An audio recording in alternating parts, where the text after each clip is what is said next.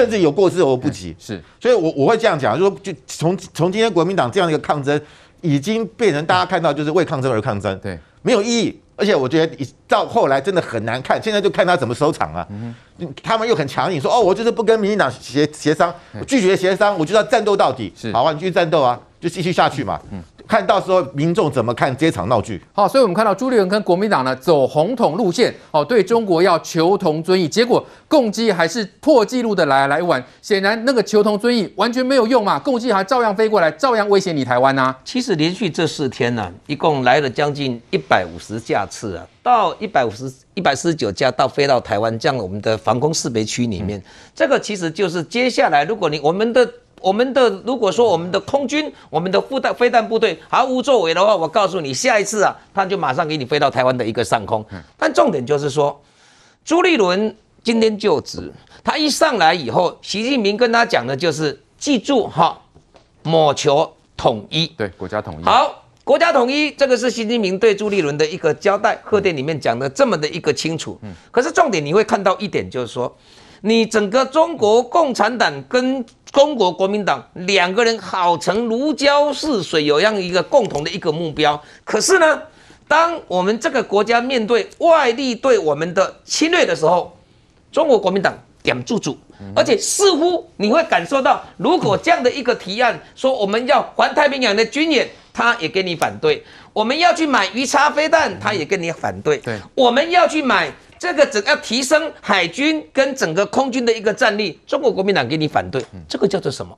跟中国共产党好，可是呢，在我们国会里面就是一直跟你闹，一直跟你反对。对。这个如果站在陈柏伟的标准来看的话，我很不好意思啊。如果陈柏伟来坐在这个地方，他一定跟你讲，这个叫做里应外合啊。所以这一些如果有事的年轻人对这个特别有感的话，如果你是又是现任的国会议员的话，国民党只有一条路，就跟你说把你给罢掉。所以你看，面对中国的时候，他跟你说。他太过强大了，我们要求同，我们必须要去遵义。但是面对我们自己国内那个执政党，你给他酸两瓜，你哪个防疫？你现在防疫今天又零了，对不对？对。连续一个礼拜都几乎都是零的。对。那这个代表说，民众是信赖这样的一个政府展现出来防疫的一个成果。嗯。国民党说好啊，你零多好啊，零刚好可以作乱呐，零呢就不用防疫啦，我在整个整个国会把你给霸占掉了。所以面对整个中国对台湾这样的一个侵扰，这样武力的一个展现，到现在其实我们一直在等哎，我们一直在等说中国国民党新任的一个党主席是不是讲一句比较重的话，跟习近平讲，跟中国都跟中国共产党讲，他没有表达这样的一个态度，但是他的态态度对我们国内他展现得很清楚，他其实。表达得很清楚，就让我我相信今天的中国看到啊、呃，中国国民党在国会这样的一个提案呢、啊，会很开心呐、啊。他们一定会觉得说，就友好的啦，哈，刚刚比赛被鱼叉飞弹，符合我中国的想法啦。不能给我去参加哈环太平洋的一个军演呐，就乖了哈。啊，你们那个空军跟海军的战力不能提升，中国国民党你竟然先把它挡下来了，那还没有交代你就给我挡下来了，好乖呀、啊。重点是说，在野党。要当一个忠诚的反对党，忠于谁？忠于这个国家。国家是大家的嘞。看到中国的军机这样子扰台，那真的是史无前例的破表，架次这样的一个多。对，国民党不讲话就是不讲话，唯一讲话的是什么？叫你不能参加军演，叫你不能去提升你整个国军的一个战力，叫你不能去买更精良的武器。这个真的是忠诚的反对党吗？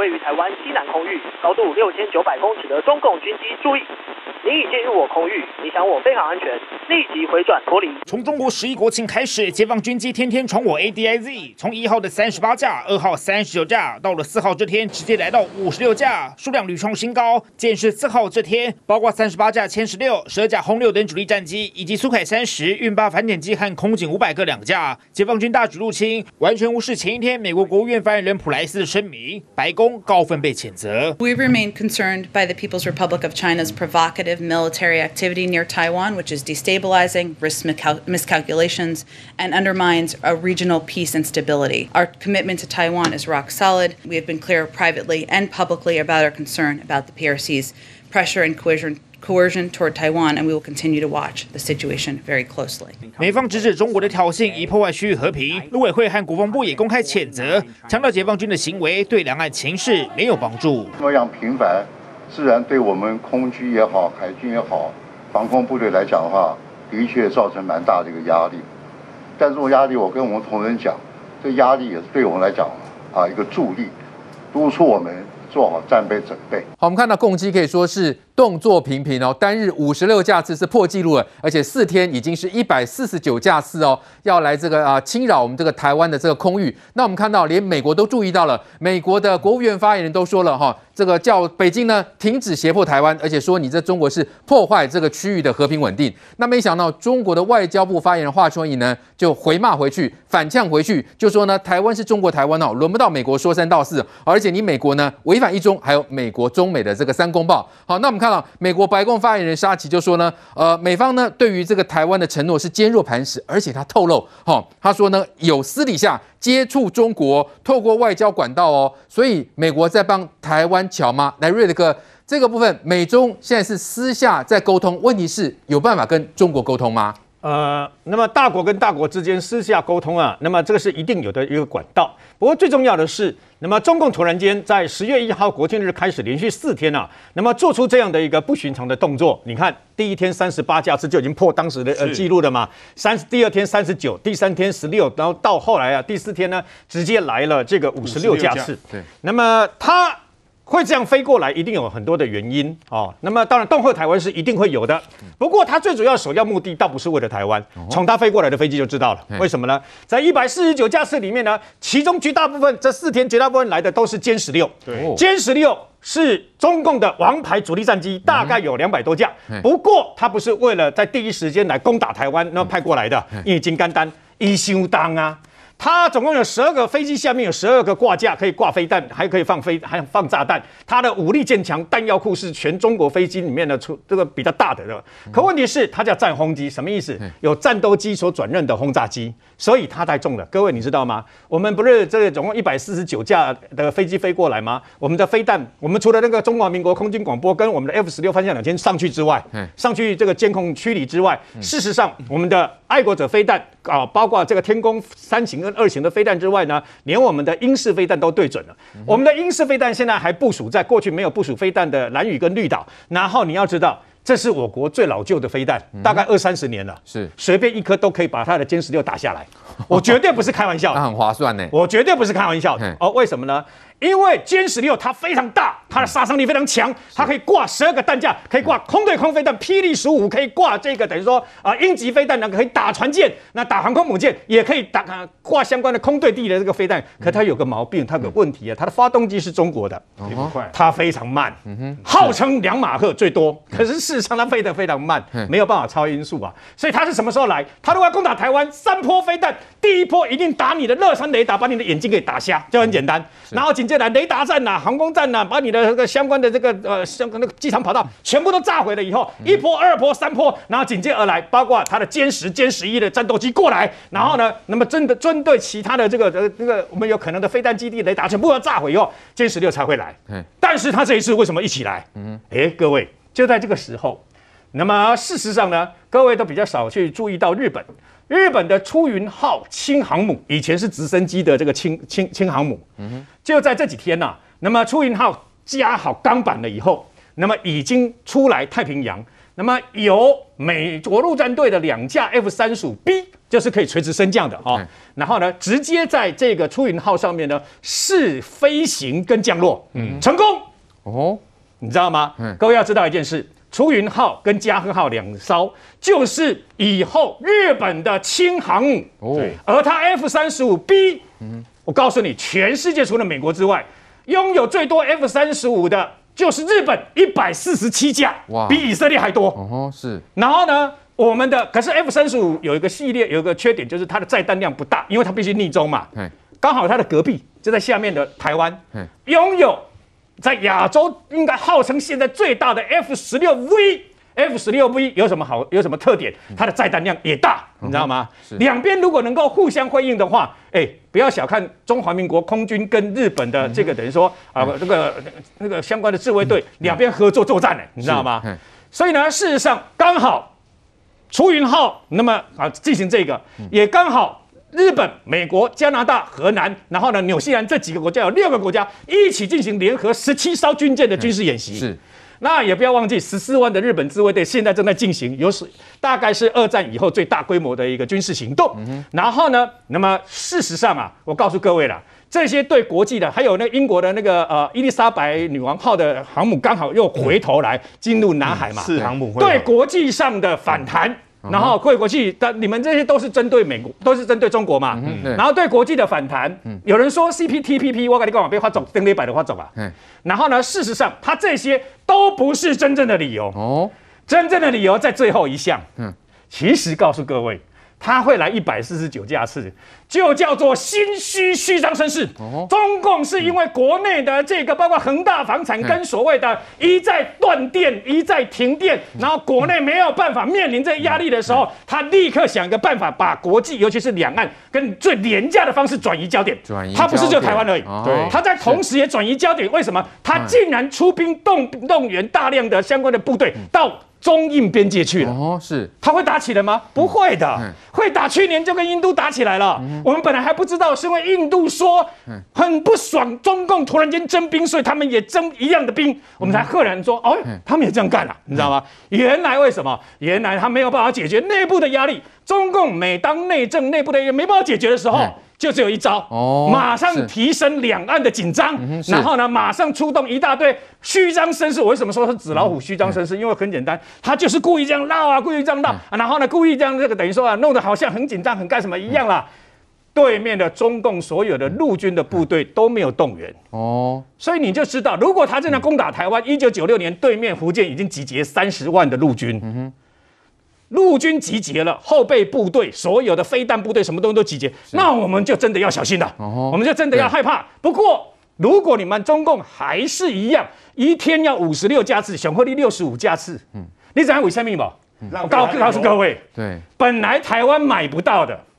AGM 的逆中相关的巡弋飞弹，我们可能美国就卖给我们了。Uh huh. 本来台湾买不到的 F 三十五的隐形战机，你们继续增加架次。嗯、你们当你们每天来超过六十五架次、七七五十七十五架次的时候，搞不好我们就有机会买到了。Uh huh. 所以呢，中共是一个纸老虎，我们要小心他们。二十四小时，现在歼十六已经可以作战了嘛？Uh. 他已经跟你讲，我可以联合作战了嘛？是，这是我们要小心的。不过。全世界绝大多数的先进国家，包括台湾在内，其实空军早就可以二十四小时联合作战了。好，再来关心呢，这个作家吴淡如日前他说了哈，女儿跟同学呢竟然不知道谁是孙中山。那赵少康呢是爆料说呢，郭台铭的女儿呢不知道岳飞是谁哦，他就批评民进党去中国化，让台湾孩子呢成为失根的一代啊哈。那不知道这两个人就失根吗？来，瑞哥，现在是不是又在操作什么样的方向？我们的教科书不应写委员就说了，国二历史课有写岳飞，课本写了不读不念，我们也没有办法啊。所以是谁的问题呢？那特别是有人在啊、呃、营造一个什么样的风向哦，就说民进党是去中国化呢？各位，你知道我在我那个年年年年纪里面呢，我是读历史的。嗯哼，我曾经在填鸭子教育里面长长大，我可以把六本历史课本背起来。为什么？因为被迫每天都要考试，考试，考试。那个，所以一开始历史变成说我在背背书啊，你知道吗？我一直在背书啊，背书以后就知道这题是考在呃第第几页的第几行啊。我们当然填填鸭子教育都是这样嘛啊，九十分及格，那么少一分打两下，就是这样。那么，但是问题是，那个是在那个年代强迫你用灌输你这个样子，所以呢，整个啊、呃、什么尧舜禹啊尧舜禹汤文武周公啦，什么什么秦始皇，我也不跟几大堆啦，然后全部都弄起来嘛，就好像有人说三国不见了，三国在魏晋南北朝啦，嗯，就是说你的史观跟人家的史观不一样，你就认为过去的史观才是对的嘛，那我就不知道，就好像现在我不知道为什么现在台湾的呃有人说我们什么数典忘祖啊，然后呢没有这个等于说啊、呃、把这个那个。以前的历史啊，那么连接起来了，那故意只讲台湾史等等。我们的祖先的历史跟中国什么关系？跟中华人民共和国什么关系？数典忘祖，哎，拜托起来好不好？释迦牟尼佛、南海观世音菩萨跟关云长关公，这些都是中国共产党不容许的神明啊！你搞清楚啊，孙文嘛，对，钱上面就有。但孩子比较单纯，哦，为什么呢？因为我认识吴淡如。所以呢，吴淡如的孩子读的是森林小学，所以他可能到后来森林小学，后来来读国中了以后呢，那么因为不知道，不知道以后，因为妈妈也妈妈也是北一女的台一路上来的嘛，对，所以他会认为说为什么会这个样子？其实你去把孩子的课纲啊什么东西重新再了解一遍，你就会呃觉得说，你就会知道为什么。那么至于这个呃这个相关的郭董讲说啊，那么他的女儿他很讶异，他女儿不知道岳飞，在杭州的西湖。青山有幸埋忠骨，白铁无辜铸佞臣。什么意思？岳飞的墓在那个地方，前面用铁去铸了秦桧，嗯，那个夫妻两个人跪在那个地方，他们是铁铸的，所以白铁无辜铸佞臣，青山有幸埋忠骨，那是我们知道的故事。可是问题是，我现在问大家，这么多这么多的历史，哎，不要，那那那是我们所知道的这个历史而已啊。然后呢，你要知道啊，如果再加上国外的历史，你记得多少？路易十三是什么？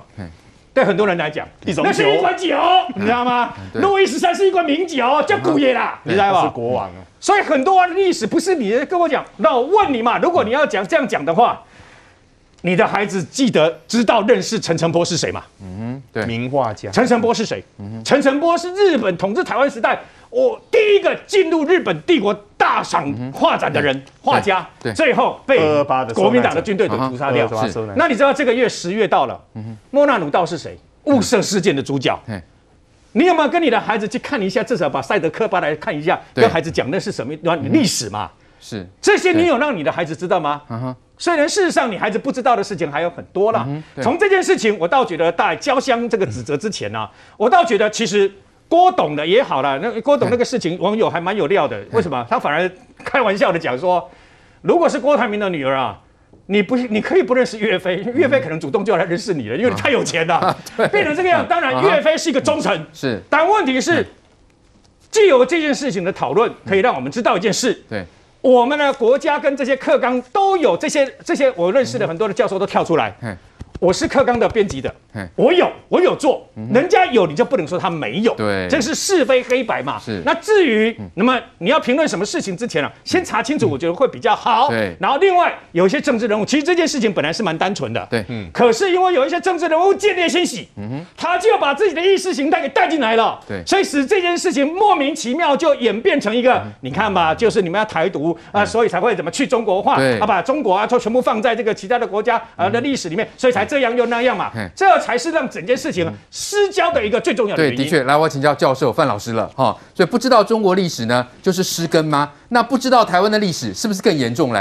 啊，你自己没有，你自己没有去注意，不要把责任甩锅给教科书。对，没有不不需要嘛，因为这个都大家都看都都有嘛。所以我的意思就是说，拿这个来批评民进党什么去中国化，就是就就是等于是朱立伦在给习近平的回电上谈的嘛。嗯，就是说。民进党是什么去中反中嘛？这是一个灰印，好，这个灰印。那搞清楚啊，现在的一零八克纲是二零一一年马英九当总统时候推的，所以你要怪，请甩锅给要怪要怪，请怪马英九，也不要怪到民进党啊。我我我是觉得这样子谈拖谈拖就没意思了。那我你看，包含朱立伦他在给习近平的回电，还一直在强调炎黄子孙。嗯，但是我必须要讲，我们今天原住民跟炎黄有什么关系？我们今天很多新住民，他的他是来自于越南，来自于其他的国家，他跟你没有关系哎。嗯，你为什么把大家都说是炎黄子孙？你自己朱立伦要当炎黄子孙，你家的事。很多人不是。对，我们台湾就是一个多元的族群。讲白点，那是大中国思想，那是大中国的思想嘛？大中国主义。对，所以说我一直觉得拿这种所谓的啊，这个这个这个这个孙中山岳飞这个事情来来来来这个批评民进党是没有意义的。嗯，我我必须要讲，像我们都是受大中国教育的。一九四五年，国民党来到台湾，台湾光台所谓的日本战败，台湾国民党来台湾就开始大中国教育。对，一直到两千年陈水扁上台，搞了五十五年了。嗯，然后阿扁到现在为止，两千年到现在二十一年，你五十五年的这个大中国教育，为什么不到二十一年就就被这个好像被推翻掉了，或者被摧摧枯拉朽般的就倒了呢？对，不是政治人物在推，是主流民意如此。对，所以我觉得国民党很多人到今天为止对马英九耿耿于怀。你为什么二零一一年你要推这个一零八克纲？我我帮马英九讲句话，不是他，是下面整个的民众有这个需求。是你马英九敢螳臂挡车吗？你不敢嘛？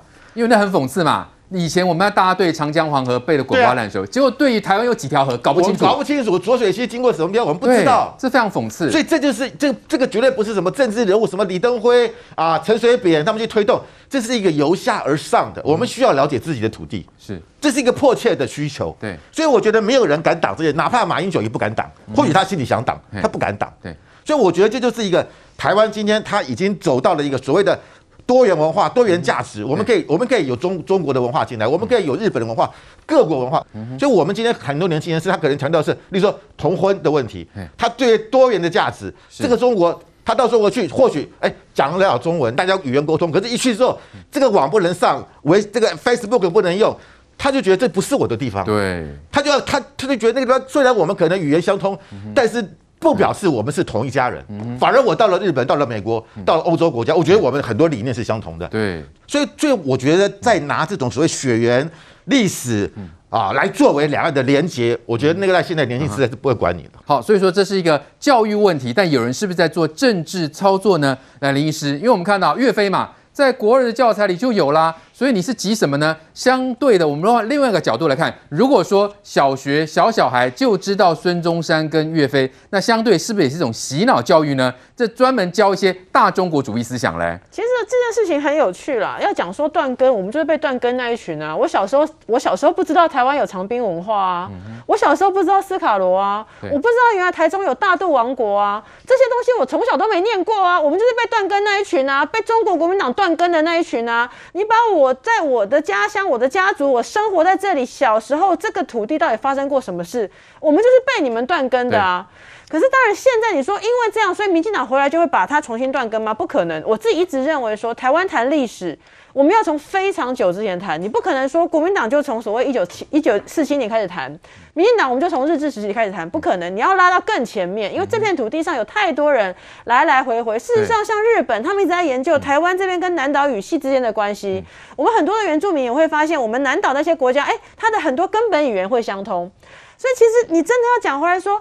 孩子会不会认识孙中山？会啦，他一定会知道他是谁啦，甚至课本都会教啦。知道了嘛，都会念。那你就算就算这个家长觉得，我认为你在，因为好像听说这个呃岳飞是在国二课本啦。如果家长觉得国二才学太慢了，我国一就要让你知道刺青刺在背上是怎么一回事，那那你就你就帮你就教他嘛。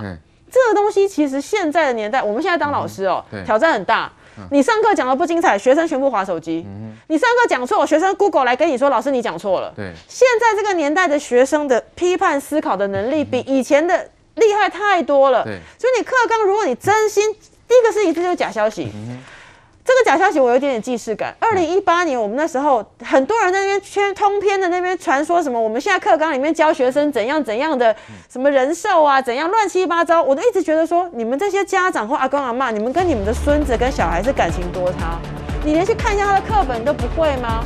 那再来，如果你他真的你觉得他现在没有教，可是你很想让他学，你真的没有所谓的能力去收集资料。